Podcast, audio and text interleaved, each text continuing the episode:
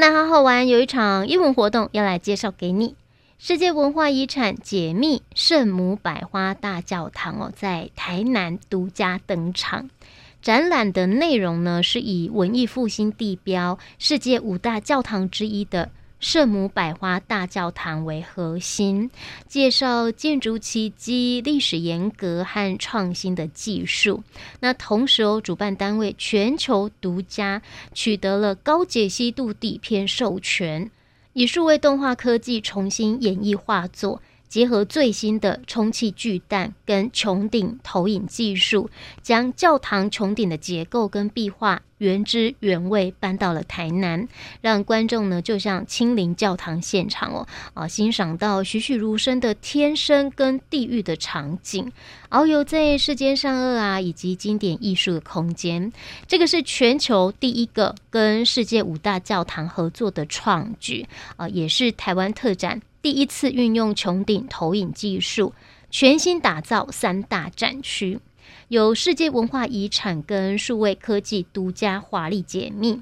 还有跨国团队哦打造沉浸式体验，极致声光之美。那再来就是有艺术性、教育性以及娱乐性最佳的休闲选择。我们这个展览呢有三大特色，第一个特色是我们超越时空。我们跟意大利的出版集团以及国外的这些大型的博物馆、美术馆合作，把文艺复兴三百年的精华浓缩在这个展览里面。第二个，我们做了新旧的整合，最大的特色就是用现代科技来演绎经典的艺术。第三个是我们把艺术跟生活结合在一起，所以这个展览跟商场合作。然后呢，在内容的规划上面，我们也希望能够做到好看、好听、好拍、好买。面积广达三千六百平方公尺，分为五层的八角形穹顶壁画，由意大利画家瓦萨里、祖卡里联手来完成哦。那也是史上绘制难度最高的壁画，被联合国列入世界文化遗产。所有到文艺复兴发源地意大利佛罗伦斯旅游的人呢，都会造访。那并且被圣母百花大教堂哦。壮丽宏伟，还有末日审判的壁画繁琐精美而感动到。到了就是我们这一个展览的主角，叫做圣母百花大教堂。为什么要选这个主题？因为它是意文艺复兴发源地意大利佛罗伦斯的地标，同时也是文艺复兴第一个里程碑。哦，它不是一只一个一个建筑物，它是文艺复兴的文化艺术建筑经济的一个缩影，所以我们从百百花大教堂就可以了解文艺复兴对我们人类的影响有多大哦。那为什么会谈到这个呢？在文艺复兴之前，其实就是回到中世纪，大概有一千年，从西罗马帝国灭亡之后，欧洲整个基本上是属于黑暗的，民不聊生，战争瘟疫不断哦。然后呢，民智未开，当时呢就是受到了教会的专制的的的压迫。同时呢，如果你想要读书，也只有一本圣经，哦，所以在那个环境之下，生活是很困苦的。可是等到十一世纪、十二世纪，随着东方文化的交流，尤其是印刷术引进到了欧洲之后，民智大开，经济发达之后，意大利的这些城邦呢，就想说，哎，我是不是开始要来追求不一样的生活？同时呢，他们也要对于这个教会要要要要崇敬。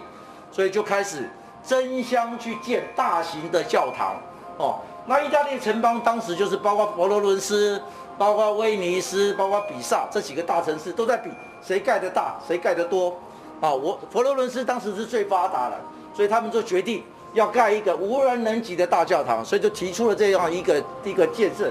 所以百花大教堂呢，它其实建造历史是一个很漫长而且很动人的一个故事。这个教堂前前后后。盖了一百五十年才盖好，为什么这么困难？第一个，他们决定呢，因为文艺复兴呢是以人为本，哦，以人为本，所以他们不希望再盖的像当时的哥特，哥特建筑是又高又尖，应该要回到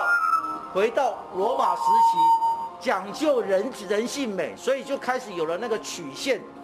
所以呢就决定不要用那个又高又尖的尖塔，而是要用圆顶来建。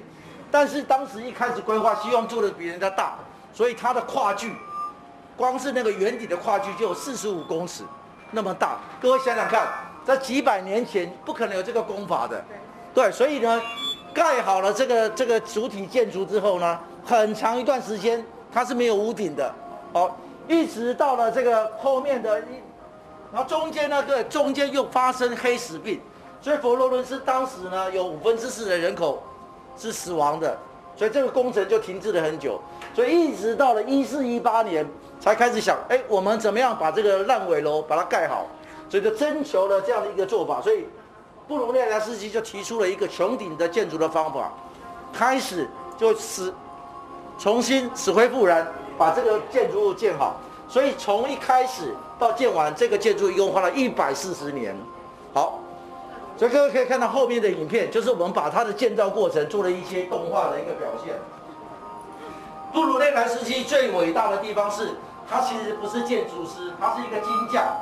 哦，然后无师自通。提出了很多不一样的创举，哦，各位可以想想看，从地面到这个穹顶五十公尺，以当时的工法是不可能的，所以他设计了很多很多辅助的工具，可以把材料往上面吊，哦，在这之前很多次佛罗伦斯人要盖这个屋顶，最后都是塌陷下来的，所以这个工程可以说是开天辟地，因为这样子开创了文艺复兴的一个精华。所以后世受了影响，所以这个建造的历史到现在还是文艺复兴的一个典范。想要一探圣母百花大教堂的壁画之美吗？一月十号到四月九号哦，不妨找个时间到台南新天地广场来体会艺术的震撼。